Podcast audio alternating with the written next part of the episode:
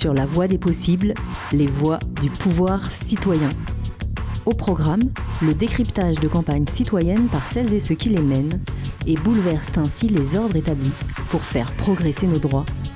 Pouvoir citoyen, une série en 8 épisodes proposée par l'accélérateur de la mobilisation. Vous êtes bien sur Cause Commune 93.1 FM avec Isabelle Batteste et Guillaume Bonnet. Vous pouvez également nous écouter en DAB+, la radio numérique terrestre ou de n'importe où sur le globe via causecommune.fm. Gilets jaunes, jeunes pour le climat, balance ton port ou encore la mobilisation contre les violences policières, les mobilisations citoyennes font la une des médias et forcent entreprises et gouvernements à réagir. Notre émission vous propose de visiter les coulisses de ces mobilisations pour mieux les comprendre et donc mieux comprendre le monde qu'elles façonnent.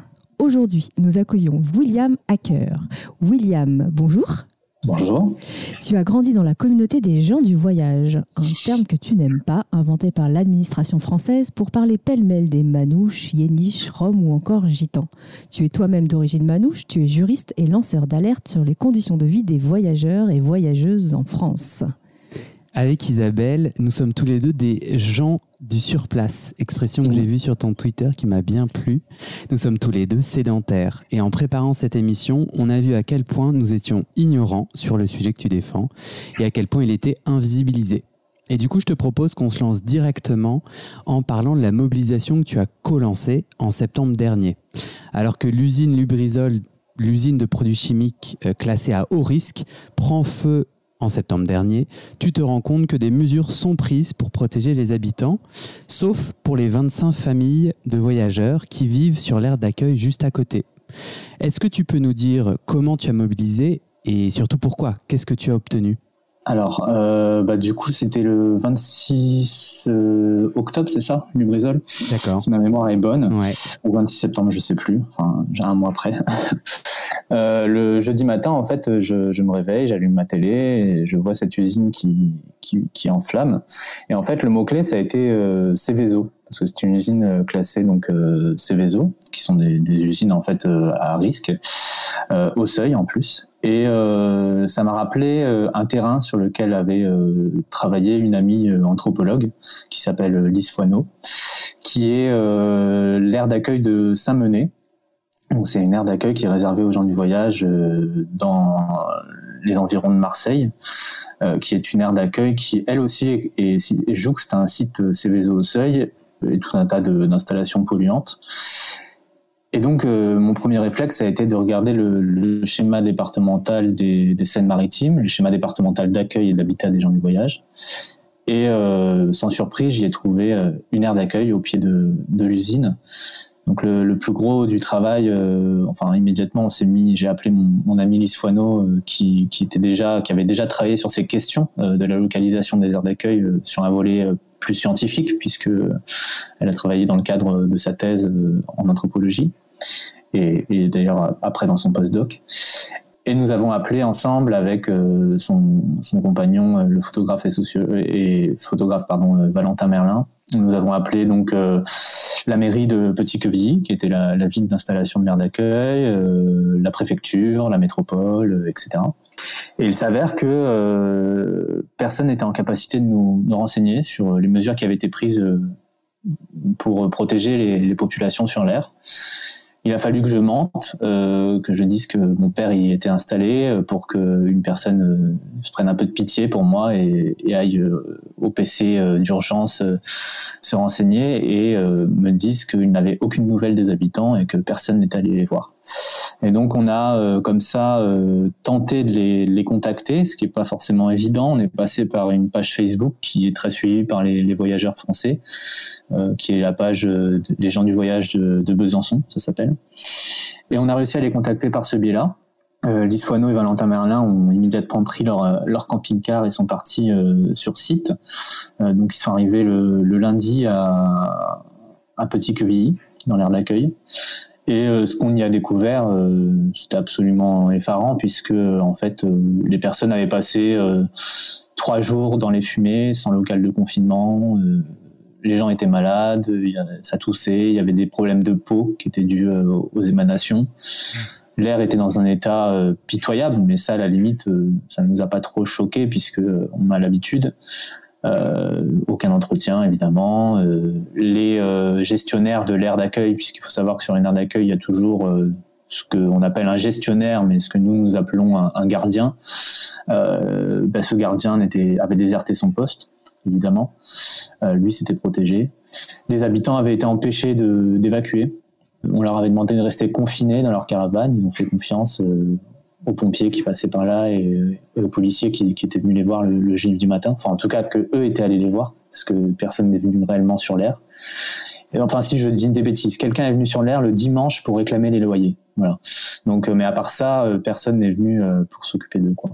Et donc de là, en fait, on a commencé à, réfléchir à la formation d'un collectif euh, avec les habitants, avec euh, Valentin Marlin et moi-même, évidemment, mais aussi avec d'autres collectifs, euh, d'autres aires d'accueil en France qui, euh, qui subissent ces mêmes problèmes. Et donc, nous sommes rapprochés du collectif préexistant des femmes de l'aire d'accueil d'Hélène Ronchin dans le Nord, qui, elles, vivent au pied d'une usine de béton, dans des conditions extrêmement à des conditions qu'on peut qualifier d'inhumaines, hein, j'emploie le mot. Euh, et nous avons évidemment travaillé avec les, habitants de l'aire d'accueil de, Saint-Menet que j'ai précité. Euh, et donc nous avons écrit une tribune commune que nous avons publiée euh, dans Libération. Et donc de là est partie un peu toute la, la quête médiatique, mais à, avant la, tribune, en réalité, j'avais euh, via Twitter euh, contacté, euh, déjà diffusé un certain nombre de vidéos, de trades, contacté des journalistes qui, je le savais, se seraient déplacés. Ça a été le cas, par exemple, du journaliste Tahabouaf. que j'ai contacté, qui allait se déplacer, qui se déplaçait en fait, qui était sur Rouen à ce moment-là, et qui allait rencontrer les habitants. Mhm. Euh, et d'autres journalistes un peu de terrain ou un peu alternatifs euh, ou militants. Et, euh, et donc euh, donc ils sont allés rencontrer les habitants ce qui a contribué aussi à, à, faire diffuser ben, le message des habitants et, et leurs conditions sur l'air quoi. Voilà. Donc ce, ce travail préalable de sensibilisation sur Twitter c'est ça qui t'a permis d'accéder à la tribune de Libération? Euh, la tribune de Libération, pas forcément. En fait, on avait, euh, moi sur Twitter, euh, bah, ce qui était assez intéressant avec Twitter, c'est que je suis suivi par un certain nombre de journalistes. Donc, ça nous a donné aussi des contacts plus faciles. donc, j'ai contacté une journaliste de Libération qui ensuite a fait remonter la demande de tribune. Mais c'est nous qui l'avons demandé cette tribune. C'est pas eux qui sont venus nous solliciter pour pour la publier. Et d'ailleurs, avant nous, il y avait personne qui avait couvert la chose. Donc euh. Et pour qu'on comprenne bien, euh, qu'est-ce qui était offert à la population? Donc on était près de Rouen, si je ne dis pas de bêtises, ou à. Rouen. Euh. En quoi les, les, gens du voyage ont été oubliés? Qu'est-ce qui était proposé? Est-ce que tu sais ce qui était proposé aux, autres personnes habitant autour de l'usine? Et, comment on a oublié les, les gens du voyage? Qu'est-ce qui s'est passé? Ah, bah, de toute façon, Lubrizol, ça a été une gestion catastrophique en termes de, de protection des populations et on s'en est rendu compte puisque euh, en décembre, j'ai participé à la mission d'enquête parlementaire euh, à l'Assemblée nationale et j'ai pu euh, écouter les autres riverains aussi et les autres associations. Donc il n'y a pas eu de mesures d'ampleur, si ce n'est des évacuations déjà premièrement. Et vu que les habitations étaient situées à proximité du l'usine Seveso, les habitations fixes, ils avaient l'obligation, en fait, les constructeurs ont l'obligation de réaliser un certain nombre d'aménagements aménagements euh, propres à un confinement. En fait, hein. c'est des aménagements sur les, portes-fenêtres, sur ce genre de choses, qui permettent un confinement et, euh, et d'éviter d'avoir des fumées, par exemple, qui rentrent chez soi. Euh, mais donc il y a eu des évacuations de riverains, des riverains à proximité immédiate évidemment. Alors que alors qu'un pompier, alors qu'un pompier étudié est passé en indiquant le contraire aux gens euh, qui... Pas du tout, pas du tout en fait. C'est-à-dire qu'il y, y, a déjà c'était au début c'était pas un pompier, c'était des, des, policiers qui, qui sont passés euh, dans la rue euh, euh Turquier, je crois, Turquier Longchamp. Hein, cette rue s'appelle Turquier Longchamp, qui sont passés, qui passaient simplement en patrouille et c'est les habitants qui les ont arrêtés. C'est les habitants qui les ont arrêtés pour demander quoi faire parce que ils étaient absolument terrorisés. Il faut, faut, faut bien se figurer quand même que l'aire d'accueil en fait jouxte non pas Lubrizol, mais elle jouxte le site de lubrifiant Total, qui est lui aussi un site extrêmement dangereux, qui lui-même jouxte Lubrizol. Donc en fait, il y avait ce, tampon entre Lubrizol et l'aire d'accueil qui était qui était une poudrière, et les habitants ont vu des, des silos d'hydrocarbures prendre feu, monter jusqu'à 50 mètres de haut. Ils ont eu des, des flammes, les flammes très impressionnantes, les fumées euh, qui sont qui sont rentrées sur l'air. Ils ont du mal à respirer. Ils sont ils se sont confinés dans les caravanes. Il y avait des cendres qui rentraient dans les caravanes. Ils ont eu extrêmement peur. Quoi. Mmh. Et donc ils sont ils sont allés ils sont allés arrêter en fait euh, un agent de police, enfin une patrouille de police qui passait par là, mais il y a personne qui a pris l'initiative d'aller les voir. C'est ensuite que les pompiers sont passés euh, lorsque eux les ont sollicités. Et là, les pompiers leur demandent de se confiner alors qu'ils évacuent le reste de la population.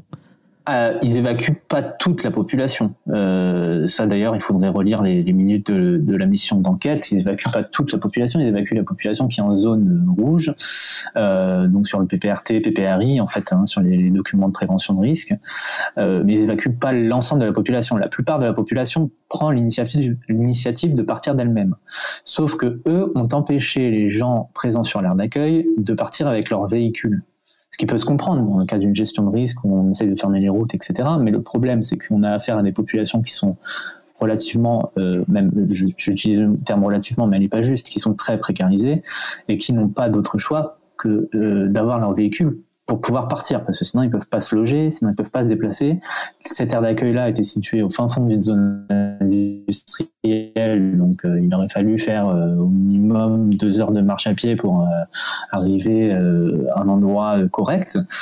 Donc ce sont des gens qui, qui n'ont que pour seul bien des caravanes euh, qui sont hors, d'usage pour certains d'entre eux, qui ne peuvent même plus rouler euh, leurs affaires et, euh, et, leur, et leur habitation. Donc, donc ils sont restés parce qu'en fait on leur a dit ben, restez là. si si vous ne voulez pas évacuer à pied, restez là, restez confinés. Mmh. Et, et c'est de, la, c'est de cette manière qu'il faut procéder. Quoi. Voilà.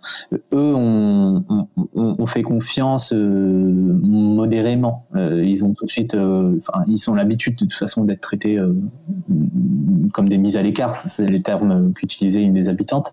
Les bouteilles d'oxygène dans le dos, etc. ils ont tendu des masques. Ils ont apporté, je crois, trois masques FFP2 pour l'ensemble des habitants. D'accord. Donc c'était. Est-ce, que du coup tu peux nous... Il y avait quand même près de 70 personnes sur l'air à ce moment-là. Donc, est-ce que tu peux nous, ouais, D'accord. Est-ce que tu peux nous, donc j'entends une mobilisation médiatique. Euh, toi, quand tu te rends compte avec tes acolytes de ce qui se passe, euh, tu utilises euh, Twitter pour et tes contacts pour interpeller les, les médias, différents journalistes. Est-ce que tu as obtenu des petites victoires ou des victoires? Qu'est-ce que tu as obtenu suite à cette mobilisation? Bah, de toute façon, des petites victoires, quand on parle de gens du voyage et de mobilisation de gens du voyage, un traitement médiatique euh, équitable et juste euh, qui transmet ne serait-ce que la parole des concernés, c'est déjà une victoire. Parce que c'est tellement rare qu'en soi, c'est déjà une victoire. Ensuite, quand je lis des articles comme celui de Paris-Normandie qui a parlé de maltraitance institutionnelle, c'est une victoire symbolique extrêmement forte.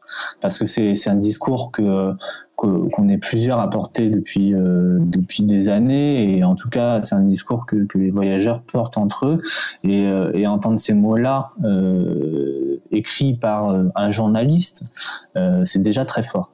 Ensuite les victoires ben on a on a essuyé on n'a pas eu de victoire réelle politiquement, puisque euh, la métropole qui est en charge de l'accueil des gens du voyage sur ce territoire, donc la métropole euh, Rouen-Normandie, euh, je crois qu'elle s'appelle, cette métropole agit comme la plupart des, établissements publics hein, de collectivités intercommunales en la matière, c'est-à-dire qu'ils bottent toujours en touche et ils essayent toujours de, de faire le moins possible. là, sur cette question-là, la métropole nous a accusés bah, de d'essayer de mobiliser les habitants contre eux, etc. Ils ont menti en disant euh, quand même qu'ils avaient envoyé des agents dès le jeudi matin euh, pour prendre en charge les gens, etc. Ce qui était absolument faux. Il y a d'ailleurs euh, plusieurs dizaines de témoignages qui, qui, vont dans le sens contraire, euh, mais c'est le classique en fait.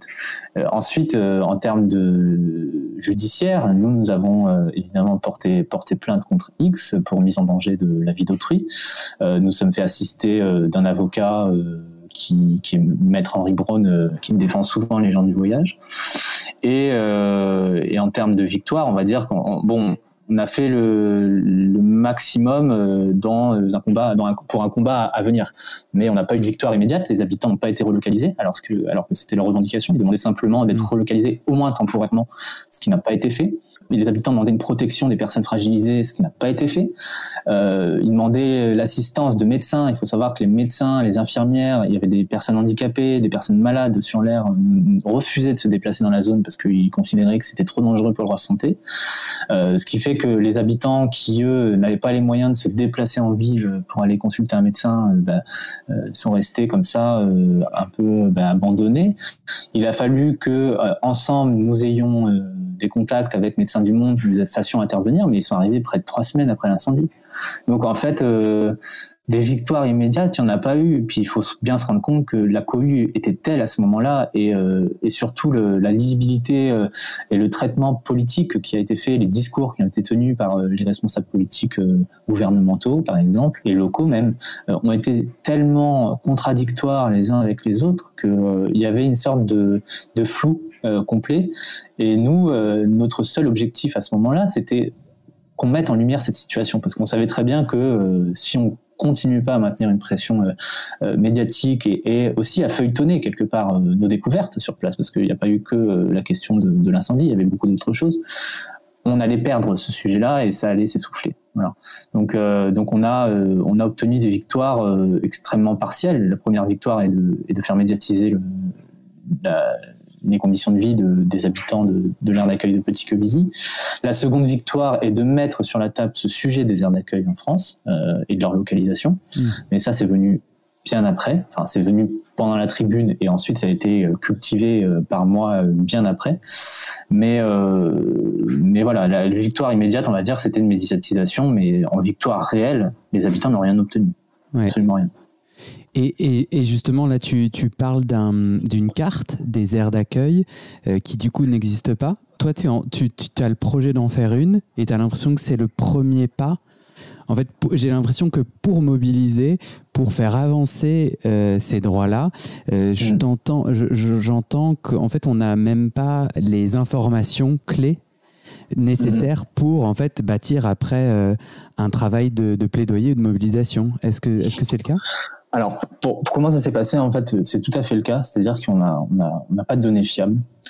Quand Lise et Valentin sont arrivés sur l'air d'accueil, qu'on a commencé notre travail, etc., on a un ami euh, qui travaille euh, à l'association la, Voix des Roms à Paris, qui est euh, allé assister à une réunion sur le, mal logement et particulièrement sur la question des, des bidonvilles roms, enfin en tout cas des bidonvilles avec parfois des populations roms qui s'y sont installées, à la Commission européenne il y avait une représentante du gouvernement euh, qui travaille à la DIAL, donc à la direction du logement, qui était présente.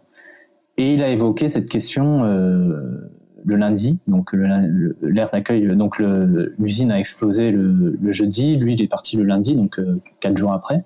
Il a évoqué cette situation-là en disant qu'il y avait un problème sur la localisation des aires d'accueil des gens du voyage en France, qu'elles étaient majoritairement situées à côté d'usines, de sites pollués et notamment de sites Céveso. Et on lui a rétorqué, en tout cas la, représentante de la DIAL lui a rétorqué que euh, c'était un argument démagogique, puisqu'il n'avait pas de données qui permettent de mmh. prouver ce qu'il avance. Or, euh, nous qui avons vécu sur les aires d'accueil, nous qui avons euh, vécu sur le voyage, etc., on est pas certain, on, le sait. on l'a expérimenté toute notre vie. Il n'y a pas une aire d'accueil qui est correcte en France. C'est des, des, des, espaces de stockage, c'est des espaces de concentration de population qu'on veut mettre à l'écart des villes. Ça n'a aucune autre vocation, l'aire d'accueil. Et donc, euh, quand Se débarrasser d'un sujet en fait euh, dont ils ne veulent pas. Mais complètement, mais on y reviendra après quand on, quand on parlera de l'accueil en elle-même. Mais euh, ces données-là manquaient ces données-là manquaient. Et donc, euh, je suis allé me renseigner. Il y a eu des recensements qui ont été faits, mais des recensements extrêmement localisés euh, à l'échelle d'une d'une collectivité, euh, pas plus. Il n'y avait pas eu de réel recensement national qui prenne en compte la dimension environnementale, en fait. Il n'y en avait pas.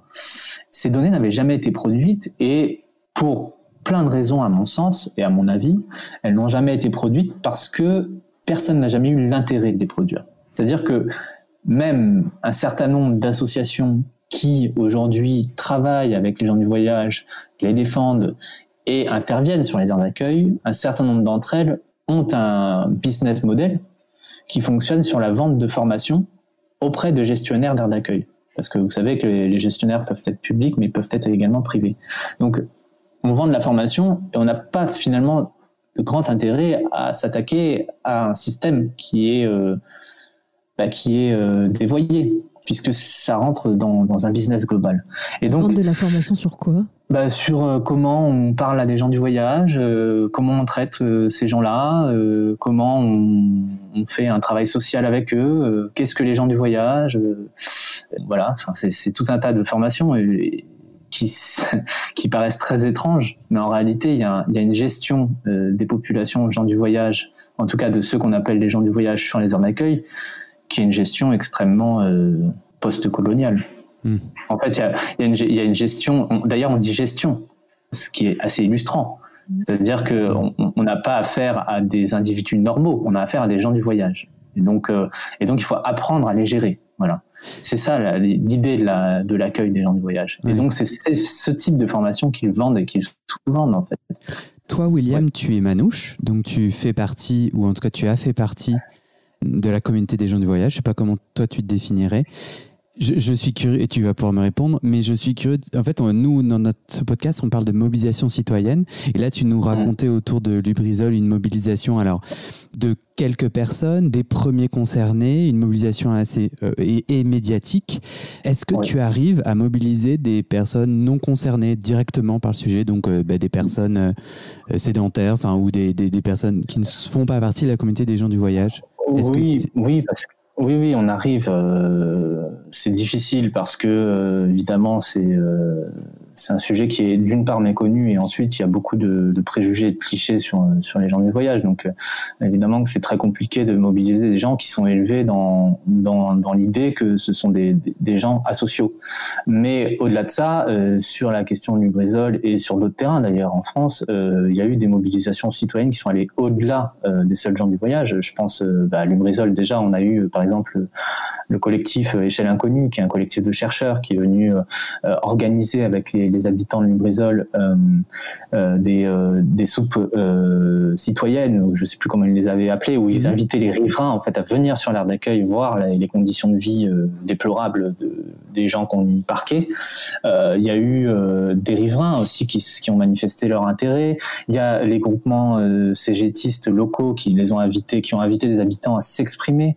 Il y a eu des riverains qui se sont formés en collectif, euh, donc euh, suite à la catastrophe de Lubrizol, euh, pour se défendre, défendre leurs intérêts, qui ont aussi intégré les habitants des aires d'accueil. Mais parallèlement, on a eu des campagnes de déchaînement de, commentaires racistes sur les internets, avec avec des riverains qui se lâchaient aussi à l'égard des gens du voyage, etc. Donc ça a toujours été. Tu vois les deux. Il y a les deux phases toujours, et les habitants ont, été extrêmement peinés et touchés de, cela. Il y, avait une, habitante qui était euh, très mobilisée au début et, elle s'est pris 3000 euh, commentaires euh, absolument infâmes, appelant presque à son extermination, parce qu'il y a eu des commentaires de, cette teneur. et elle a tout arrêté parce qu'elle était traumatisée de ça, en fait. Donc il y a eu vraiment les deux faces, en fait. On a eu d'une part, on va dire, toutes les mobilisations, en fait humanistes euh, de gauche euh, ou même au-delà d'ailleurs, hein, mais qui, prennent en compte les droits humains ou l'écologie, etc., qui se sont emparés, euh, en tout cas pas emparés, mais qui ont accueilli cette parole. Et puis il y a bah, toutes les mobilisations de riverains qui eux n'ont pas ces sensibilités-là, qui ont été au contraire plutôt haineuses. Donc il euh, y, a les deux. Et sur l'aire d'accueil d'Hélène Ronchin, par exemple, euh, les femmes, euh, contre leurs conditions de vie et pour la, relocalisation de leur aire, elles ont réussi aujourd'hui à, avoir une, mobilisation citoyenne qui est certes modeste, mais où il y a pas mal de gens qui ne sont pas concernés, qui, euh, viennent leur, filer la patte, ou en tout cas qui les soutiennent dans les manifestations, etc. Mais sur une population qui est quand même très stigmatisée et qui est victime d'énormément de, préjugés, euh, comme tu disais, euh, violents et très très très racistes, ça pose la question de visibiliser ces communautés c'est autant euh, mobiliser autour d'elles pour euh, leur rendre service que aussi visibiliser des gens qu'on veut rendre invisibles et que finalement, euh, bah, quand elles sont invisibles aussi, peut-être vivons heureux, vivons cachés, souffrent aussi de moins de déchaînement de violence. Comment tu te positionnes par rapport à cette bah, question de la visibilisation de ces populations? Il y a un double tranchant, c'est-à-dire que quand on expérimente la construction d'une mobilisation par le bas, parce que nous, en tout cas, ça a été notre démarche d'avoir une mobilisation qui soit collective, avec l'ISWANO, avec les habitants, avec tout le monde. C'était vraiment la démarche de construire par le bas.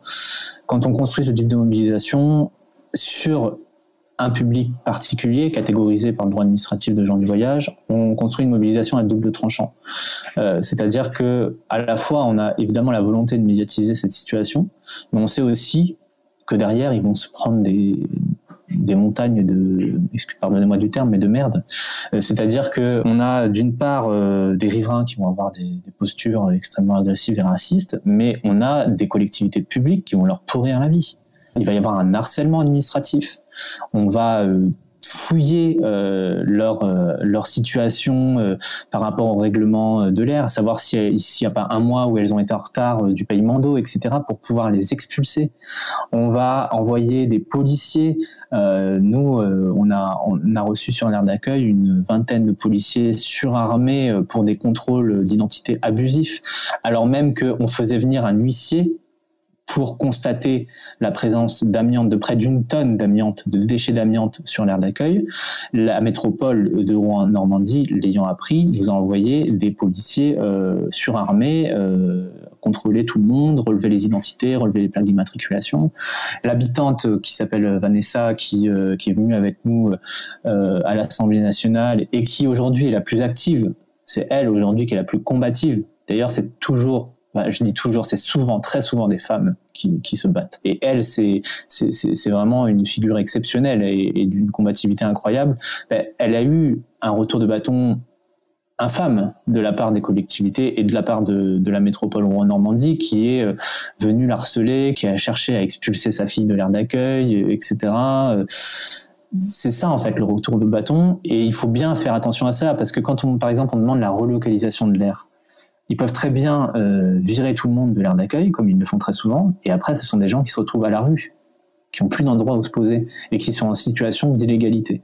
Oui, donc ça pose vraiment la, la question de la responsabilité euh, de, cette, euh, de ces doubles faces. il y a, y a ce double tranchant quand on, quand on traite de la question des gens de voyage. Au village sans prétention, j'ai mauvaise réputation. Je me démène ou que je reste quoi, je passe pour un je ne sais quoi. Je ne fais pourtant de tort à personne en suivant mon chemin de petit bonhomme. Mais les braves, j'en aime pas que l'on suive une autre route que. Non, les braves, j'en aime pas que l'on suive une autre route que. Tout le monde médit de moi, sauf les muets, ça va de soi.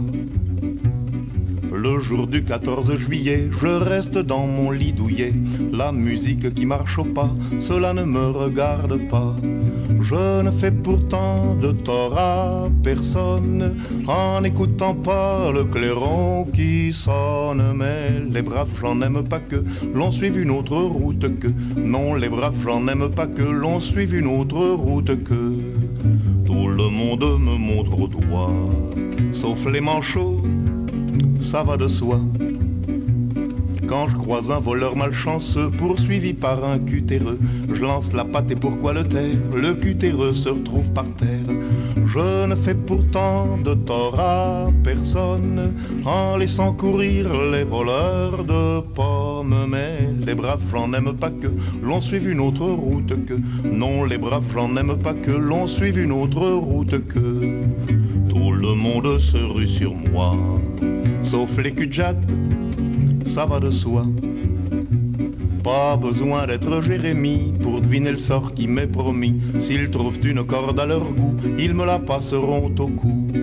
Je ne fais pourtant de tort à personne en suivant les chemins qui ne mènent pas à Rome. Mais les braves, j'en aime pas que l'on suive une autre route que. Non, les braves, j'en aime pas que l'on suive une autre route que monde viendra me voir pendu, sauf les aveugles, bien entendu. Et vous êtes toujours sur Cause Commune 93.1 FM dans l'émission Le Pouvoir Citoyen, en compagnie de William Hacker, qui mène des mobilisations citoyennes au profit ou avec les, la communauté des gens du voyage. Et avant la pause, on évoquait le double tranchant de mobiliser ben, la population sur, euh, sur euh, cette communauté pour euh, signaler les conditions déplorables, voire inhumaines de conditions de vie qui sont proposées dans les aires du voyage. En fait, le double tranchant, parce que autant bah, ça permet à des gens de, bah, de se mobiliser pour faire jouer la solidarité et en même temps eh ben, de déchaîner des torrents de haine et de violence. Du coup, moi, je me demandais Comment prévenir ça? Parce que toi, tu peux t'évoquer avant la pause la question de, des violences institutionnelles et pas que euh, des particuliers, des riverains, euh, mais c'est tout mhm. toute une machine en fait qui se met en place quand on rend visible ces populations qu'on est bien content en fait de laisser euh, cacher. Tout à fait. Bah, comment comment prévenir ça? C'est assez compliqué. Déjà, il faut avoir une bonne gestion de l'image parce que quand on arrive sur une aire d'accueil des gens du voyage, un journaliste euh, classique va avoir euh, va avoir la tendance à aller euh, filmer toujours les mêmes choses, c'est-à-dire les véhicules, les enfants, voilà. Donc il faut aussi casser cette image, cette imagerie en, fait du, du gens du voyage. par exemple, très clairement sur la question du Lubrizol, on a on avait une habitante qui avait été filmée lors d'une interview, elle avait une cigarette à la main et euh, cette cigarette lui a été euh, reprochée euh, en, comme si que bon bah d'accord elle a respiré des fumées toxiques mais bon c'est pas grave elle fume voilà. Mmh. Donc euh, c'est quelqu'un qui prend pas soin de sa santé et elle le mérite. Voilà. Donc ça, c'est ce, ce, genre de petits détails déjà euh, visuels, euh, sonores, etc., qui est qui est compliqué. Ensuite, on veut pas non plus trahir euh, la réalité parce que euh, on a des gens qui ont un parler, qui ont une façon de se comporter, qui ont une façon d'être au monde euh, qui est la leur et qui est tout à fait respectable, mais qui ne correspond pas toujours au, en tout cas à l'habitus traditionnel de, des personnes qui peuvent être interrogées ouais, dans des médias en fait. Ces voilà. personnes-là à pitcher quoi. ah ouais, bah ça serait intéressant effectivement, mais en même temps, euh, en même temps, euh, voilà, c'est la mm. réalité. Donc euh, il faut aussi que qu'on prenne ça en compte et il y a un, savoir-être qui est différent, mais qui est aussi une force et et, et, qui est aussi beau quelque part. Donc donc ça, je, je faut pas le dénaturer non plus. Mm. Ce qui est ce qui est compliqué en fait, c'est tout simplement de c'est de faire un vrai travail de fond en fait sur euh, la question des gens du voyage qui qui enfin en tout cas sur les gens du voyage et sur sur tout l'univers qui est autour qui est très méconnu qui est pétri de clichés de préjugés et donc ça c'est un très long combat euh, et ça se fait pas sur une interview ça se fait pas sur une mobilisation ça se fait sur des années et des années et ça fait des années que les, gens du voyage euh, euh eux-mêmes euh, communiquent, euh, essayent de se faire entendre, etc. Mais c'est très compliqué. C'est pour ça que Lise Foineau, par exemple, avec qui j'ai travaillé, qui est, qui est anthropologue, a euh, écrit un très bel article sur qu'elle a publié sur lundi matin, qui s'appelle Les résistances voyageuses, où elle elle montre une autre facette en fait de ce qu'on montre des résistances voyageuses, c'est-à-dire que quand une famille de voyageurs va brûler des pneus sur une autoroute, on va en entendre parler pendant des années, ça va être euh, le scandale, des gens qui sont inadaptés, etc. Lorsque les forains euh, se sont bagarrés euh, dans le centre-ville du Mans il y a deux ans parce qu'on leur avait annulé leur foire, on n'a présenté qu'une seule version officielle. donc il y a toujours une seule et même version officielle mmh. et l'idée c'est aussi de regarder derrière le miroir en fait, derrière ce que ça renvoie et euh, de l'analyser avec les codes, nos codes à nous. Donc euh, forcément, euh, ce langage-là, cette réinvention de la sémantique, parce qu'il y a, il y a une grosse réinvention de la sémantique aussi à faire. Par exemple, quand vous avez un voyageur qui commet un délit, euh, il n'est pas simplement un homme qui commet un délit, il est un homme issu de la communauté des gens du voyage qui commet un délit. Et c'est pour ça d'ailleurs que j'utilise l'expression gens du surplace. Et euh, c'est pas un hasard, ça, ça, ça, se reflète dans tous les systèmes euh, où il y a euh, coexistence de minorité et de majorité. Si vous prenez euh, les concepts en sociologie de blanchité, par exemple, ben, on est exactement dans cette question-là. C'est-à-dire que nous sommes minorité, nous sommes traités et assimilés à une minorité, donc nos actes individuels engagent tout hmm. un groupe, ou en tout cas l'idée qu'on se fait d'un groupe, en revanche, on n'a pas ce pouvoir-là, nous, de dire aux gens, ben, voilà, c'est un homme de 27 ans qui est issu de la communauté des gens du surplace qui a commis un délit. C'est impossible. Hmm. Donc toute cette sémantique-là, en fait, elle est à réinventer. C'est, et justement, pas sur une seule mobilisation. Et justement, William, donc tu parles réinventer euh, l'imagerie, euh, peut-être aussi les narratifs. Est-ce que tu as en tête des personnalités, des films, des séries euh, où, où le travail commence à être fait, où en fait on nous propose autre chose? Je pensais moi à Plus belle la vie. ou des gros feuilletons comme ça, vus par, je crois, plus de 2 millions de personnes chaque soir. Est-ce que tu vois des narratifs qui sont proposés ou c'est pas comme d'habitude? Je me rappelle sur la question euh, homosexuelle, euh, Plus belle la vie, euh, sur son traitement de ce sujet par un des personnages, avait, avait proposé autre chose, ou transgenre aussi, je pense. Est-ce que tu, tu vois des choses? Pareilles Alors moi, vraiment, possiblement, je vais dire une grosse bêtise, mais je vais me permettre de la, de la dire. Kenji Girac, qui si j'ai bien, si j'ai bien compris. Et il est d'origine gitane catalane, c'est ça? Est-ce que lui raconte quelque chose de différent sur, les bah, gens du voyage, pour les gens des voyages? c'est toujours la même chose. C'est-à-dire qu'il y a, y a aujourd'hui, actuellement, et depuis des années, il y a deux façons de raconter les gens du voyage. Soit c'est une façon extrêmement cliché euh, qui, ne correspond pas à la réalité, soit c'est euh, une illustration par des personnalités qui ont réussi. Et à ce moment-là, il y a deux solutions. Soit elles sont dépossédées de leurs euh, origines. C'est le cas, par exemple, on, on dit jamais que Charlie Chaplin était d'origine rome, euh, jamais. Euh, ou alors elles sont euh, au contraire mises en avant dans une forme folklorique et un peu romanesque. Euh, et c'est le cas, par exemple, de Kenji Girac, euh, avec toute l'imagerie qu'il véhicule, la communauté gitane, euh, la musique gitane, la culture gitane, la vie en communauté, etc., etc. Qui est cliché, tu as l'impression? Qui est pas forcément cliché parce que elle correspond à une réalité, elle à sa réalité, mais qui n'est pas représentative de tous les gitans de toute la France. Hmm. Et d'ailleurs, on fait, on dit souvent que Kenji Girac est gens du voyage, qu'il est d'origine gitane, etc., sans jamais réellement, euh, bon lui pour le coup il voyage réellement, donc il, il, fait partie de la communauté des gens du voyage, mais on assimile très souvent la question euh, gitane ou les, gitans, etc., aux gens du voyage, alors même qu'un grand nombre de gitans ne sont pas gens du voyage, ils n'ont jamais été parce qu'ils sont sédentaires. Si vous prenez par exemple les, gitans euh, qui vivent dans le centre-ville de Perpignan, ce ne sont pas des gens du voyage, ils ne sont pas considérés comme tels. Ils, ils vivent, euh, ils n'ont pas de caravane par exemple. Voilà. Donc euh, il y, a, une réelle éducation à faire. Par exemple, quand le président de la République, à propos de Christophe Détinger qui avait, qui euh, frappé un policier euh, pour les manifestations de Gilets jaunes, on présentait comme un boxeur gitan, alors même qu'il était d'origine yéniche et qui donc, qui, dans les dans les sciences humaines et sociales, les yéniches ne sont même pas considérés comme ce grand groupe qu'on appelle les peuples romani ou que certains autres appellent les tziganes. Les Yéniches, ce sont des, des, des, des, sédentaires à la base qui se sont mis à voyager euh, parce qu'il y avait des besoins économiques. Et donc, quand le président dit euh, cet homme n'a pas les mots d'un gitan, bah, c'est normal, il n'est pas gitan, il est yéniche.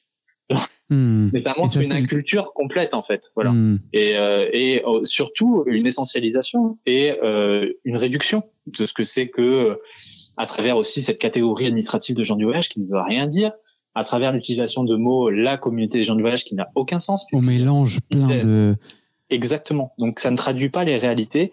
Et, et ces réalités-là, en fait, il faut, il faut les, en, parler avec des mots justes et euh, recréer finalement un imaginaire collectif sur sur euh, sur, sur cette myriade euh, de peuples différents qui aussi peuvent être pris de manière individuelle parce qu'on a toujours tendance à tribaliser, à, à mettre en commun, euh, à, mm. à, penser qu'il s'agit d'une communauté, qu'il n'y a pas d'individus. Et tout ça, tout ça, c'est à, à, réinventer et euh, à retraduire d'une certaine manière dans un langage différent mm. euh, pour marquer l'esprit collectif. Et, je précise. Il y, y a, assez peu d'œuvres cinématographiques ou autres qui le font. D'accord. Euh, c'est assez rare. Voilà. J'allais préciser que du coup, Kenji Girac, c'est un chanteur qui a gagné euh, la troisième saison de The Voice, je, je crois pas dire de bêtises, qui est très populaire.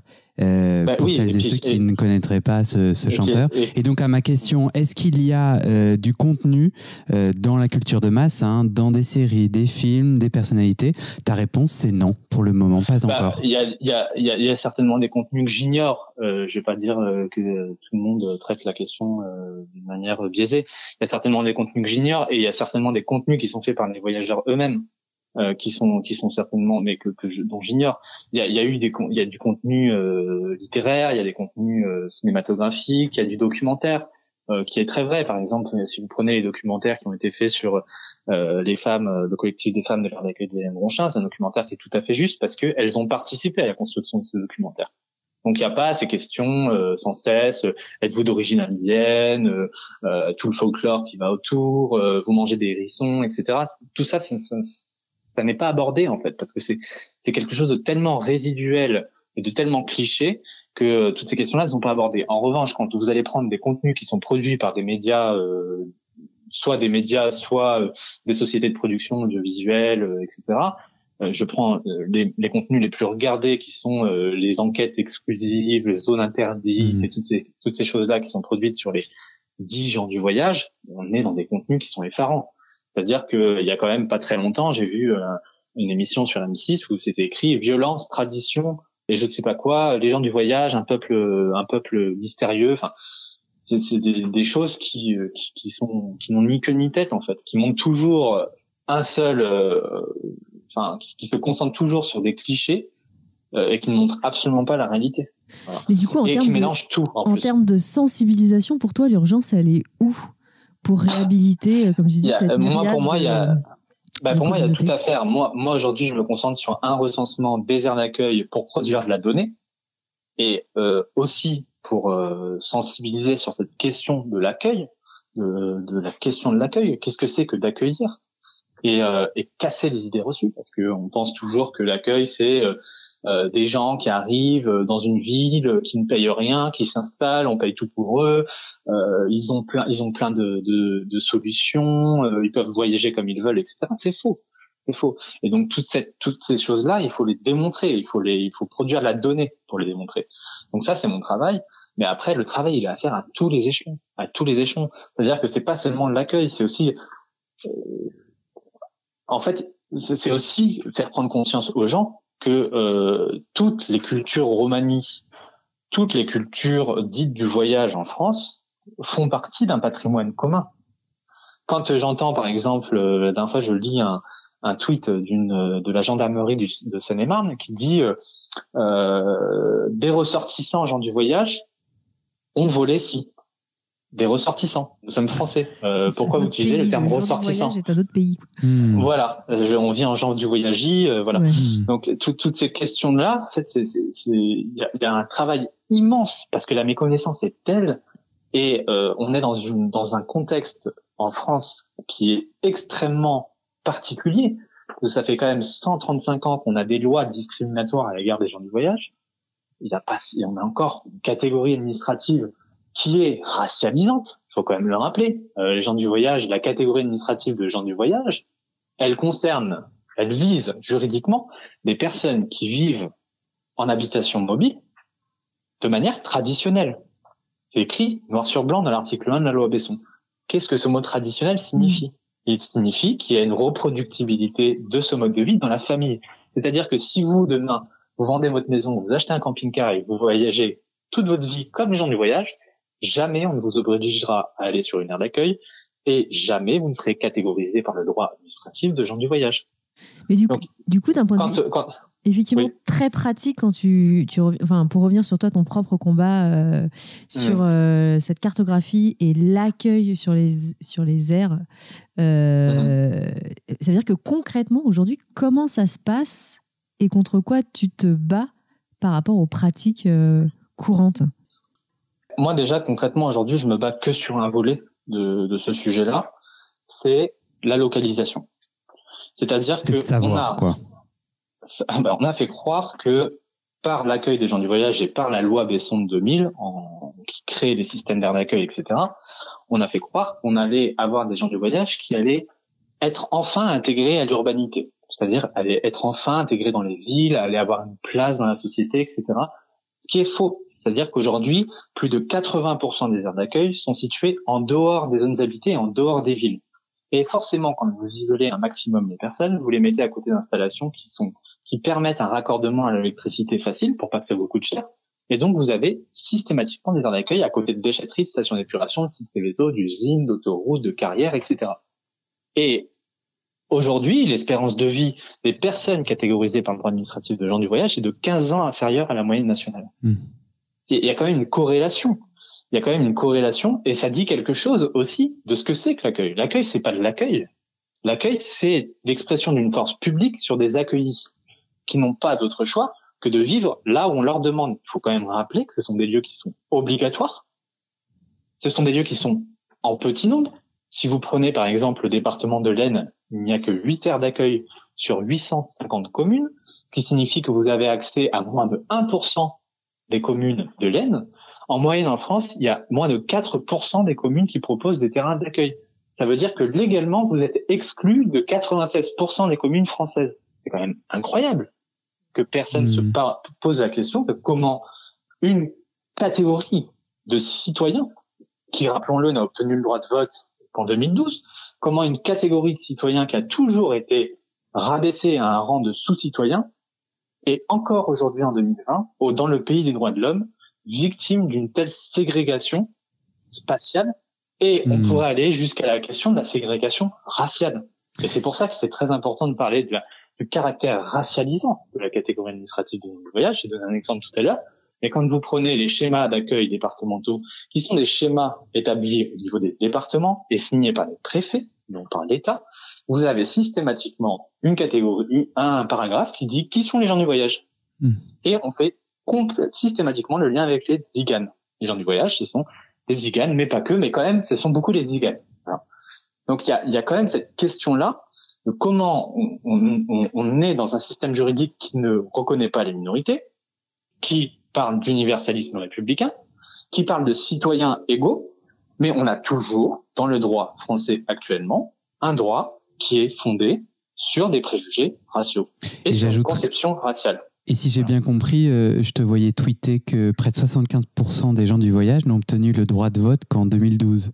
Ce qui ajoute à ton autre propos sur, euh, sur l'espérance de vie qui est 15 ans inférieure et, et, qui me fait sauter sur euh, la question, toi, ton travail aujourd'hui en tant que alors, chercheur, je sais pas euh, euh, ou en tout cas bah, de la recherche indépendante. C'est ça, c'est faire cette cartographie pour comment on est l'information.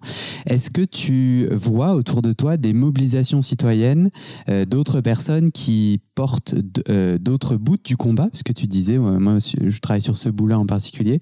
Est-ce que tu vois d'autres gens qui tentent de mobiliser plus largement euh, parce que je crois t'entendre dire que c'est essentiel qu'on transforme le regard euh, des Français, des Françaises, euh, des, de, un peu de la masse sur les gens des voyages. Est-ce que tu as en tête des mobilisations passées ou en cours sur ce sujet que tu trouves inspirantes, qui donnent un peu une proposition à des gens qui souhaitent de se mobiliser, de pouvoir faire quelque chose bah, d'intéressant? Les mobilisations qui sont en dehors, on va dire, de, de ce sujet-là, euh, oui, il y a une mobilisation, il y a les mobilisations pour la justice environnementale que moi je, moi je, je, je regarde avec beaucoup d'intérêt qui ont eu lieu dans les années 90 aux États-Unis, où on a euh, des populations noires euh, en majorité qui sont victimes de, de ce qu'on a, ce que elle qualifie de racisme environnemental ou d'injustice environnementale. Moi, pour moi, c'est extrêmement inspirant parce que l'un ne va pas sans l'autre. Et la question de la justice environnementale, elle est très intéressante parce qu'elle permet de déboucher sur la question du social, la question euh, du racisme, la question de on est vraiment dans une intersectionnalité en fait euh, de la lutte en fait. Donc ça pour moi c'est très inspirant. Et après moi ce qui m'inspire beaucoup ce sont les petites luttes locales, localisées, qui passent inaperçues, mais euh, qui montrent une force, une compatibilité chez les gens du voyage, en tout cas ceux qu'on appelle gens du voyage, qui est extraordinaire il y a des gens qui, moi, je, travaille en ce moment avec euh, un monsieur qui s'appelle Edouard, qui, travaille, qui, vit sur l'aire d'accueil de Gex dans l'Ain, qui est une aire d'accueil située dans une carrière euh, qui est extrêmement polluée, etc. Ce monsieur, ça fait depuis 2014, il a fait des centaines de recours, des centaines de recours alors même que on dit tout le temps que les gens du voyage sont illettrés, etc. Ben, voilà. Là, c'est des démonstrations en fait même individuelles. Et aujourd'hui, il arrive, il, il, a réussi à convaincre les autres habitants de l'air de signer des pétitions collectives. Il y a, il y a quelque chose qui se forme, et c'est ça qui m'inspire. C'est-à-dire comment euh, des volontés individuelles de personnes qui sont mises à l'écart euh, qui sont pas considérés dans la société, comment ces volontés individuelles-là s'expriment et ensuite émulsionnent sur place. Il y a eu, il y a eu, il y a eu des, gens du voyage qui se sont battus dans un silence écrasant, parce qu'on présente toujours les luttes des gens du voyage comme des, de la sauvagerie. Euh, je prends le cas des gens du voyage d'Albi, qui se sont installés euh, dans une, une aire d'accueil euh, située en, dans une gravière. Il y avait rien autour, il y avait que dalle. Mais on voulait les expulser tout le temps, etc. Ils se sont tellement battus qu'on leur a construit une aire d'accueil là où ils étaient installés. Bah, ça, ce sont des luttes qui sont complètement invisibles. Je prends l'exemple d'autres luttes qui se sont déroulées dans le Lot, par exemple, pas très, il, y a, il y a quelques années, des gens qui vivaient dans un endroit où le maire avait refusé d'installer un chenil pour chiens pour le bien-être des chiens. Par contre, il avait accepté de mettre les gens du voyage dans, dans cet endroit-là. Donc, ils se sont battus et ils ont tenu gain de cause avec la, la force de voilà de, de, de, la mobilisation et aussi une certaine forme parfois, il faut l'avouer, de coups d'éclat qui font parfois aussi appel à la violence. Parce que il y a un moment donné où les armes légales ne suffisent plus. En mmh. tout cas, chez les gens du voyage, parce que il y a un traitement inégal aussi au niveau judiciaire, au niveau euh, administratif. Donc, euh, il y a des révoltes comme ça qui éclatent. Moi, ça m'inspire énormément ces révoltes-là.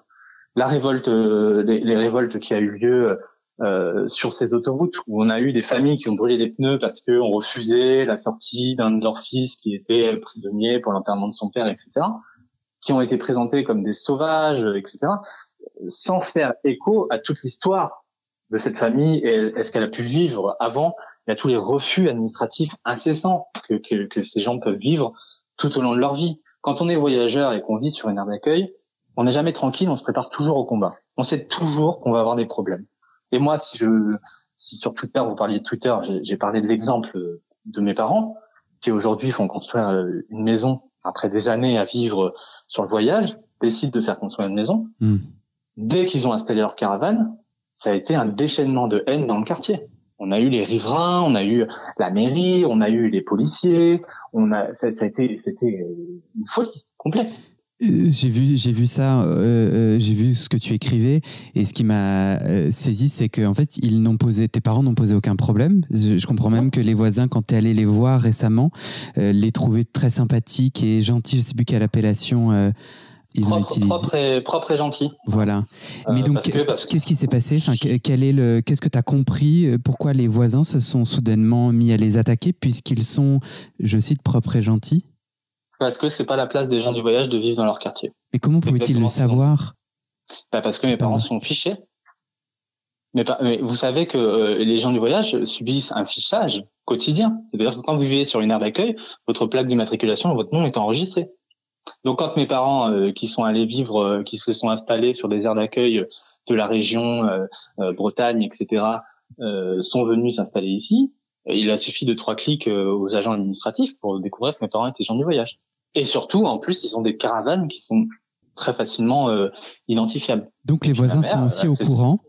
Et là, qu'est-ce les voisins, euh, bah, les, les, voisins, ils sont pas au courant. C'est-à-dire que l'administration a été au courant, qui a certainement mis au courant le voisinage, ou alors euh, mes parents euh, se sont, euh, parce que mes parents se sont disputés avec ces voisins-là aussi, hein, puisque quand ils sont arrivés et qu'ils ont commencé à leur demander de dégager les caravanes, etc. Euh, ils les ont accusés d'être, enfin ils leur ont dit vous êtes des gens du voyage, etc. Ma mère n'a pas démenti. En tout, en tout, premier, elle a démenti, puis ensuite elle a dit oui, parce que euh, bah, il n'y a pas de honte à avoir d'être gens du voyage. Ça, c'est quelque chose que euh, tu écrivais aussi qui, moi, m'a beaucoup, m'a mm. beaucoup marqué. ta maman te disait de mentir si on te demandait si c'est ça? Est-ce que c'est toi qui l'as écrit sur Twitter, du coup? Oui, toujours. Elle te bah, demandait de mentir si quelqu'un te bah, demandait est-ce que tu es des gens du voyage? Il fallait dire non? Oui, toujours à l'école, euh, à l'administration, dans mon travail. Moi, je suis rentré à l'armée, on m'a demandé de mentir. Euh, manque de peau, bah, mes parents avaient des carnets euh, forains, donc euh, enfin des gens de ma famille avaient aussi des carnets forains, donc l'armée a été au courant.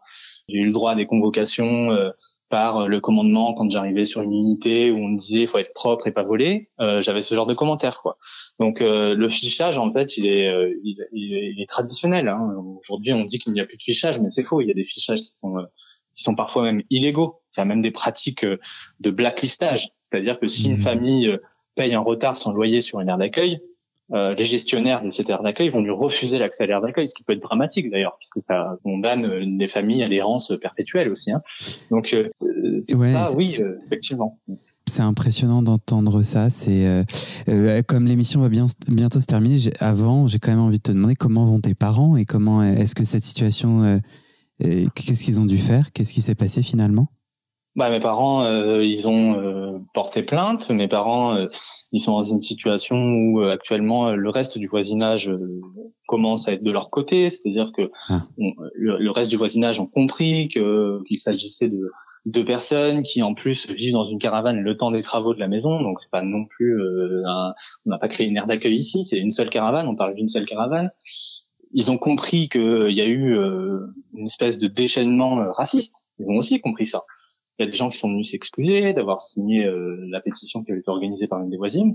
Et aujourd'hui, ce qui se passe, c'est qu'il y a toujours le voisin le plus direct qui leur ont jeté du sel, par exemple, il y a pas très longtemps, du gros sel Oh pour dire à quel point ça, ça, va pas dans leur tête non plus, mais euh, bon, ils, ils, ont affaire à ce, ce voisinage qui, qui ne veut rien entendre et qui estime que leur place est dans une aire d'accueil ou dans une rue de gens du voyage, mais pas chez eux. Voilà. Donc, euh, donc, bah, mes parents ils vont pas lâcher, hein, donc euh, ils sont dans leur droit, ils sont, ils sont parfaitement le droit d'être où ils sont et, et ils font tout dans les règles, donc il y a aucun, aucun souci. Ouais, donc euh, oui, il y a quand même un gros enjeu de lutte contre la ségrégation. En fait, c'est même plus une question de discrimination ni de racisme, mais de d'une ségrégation d'une partie de la population.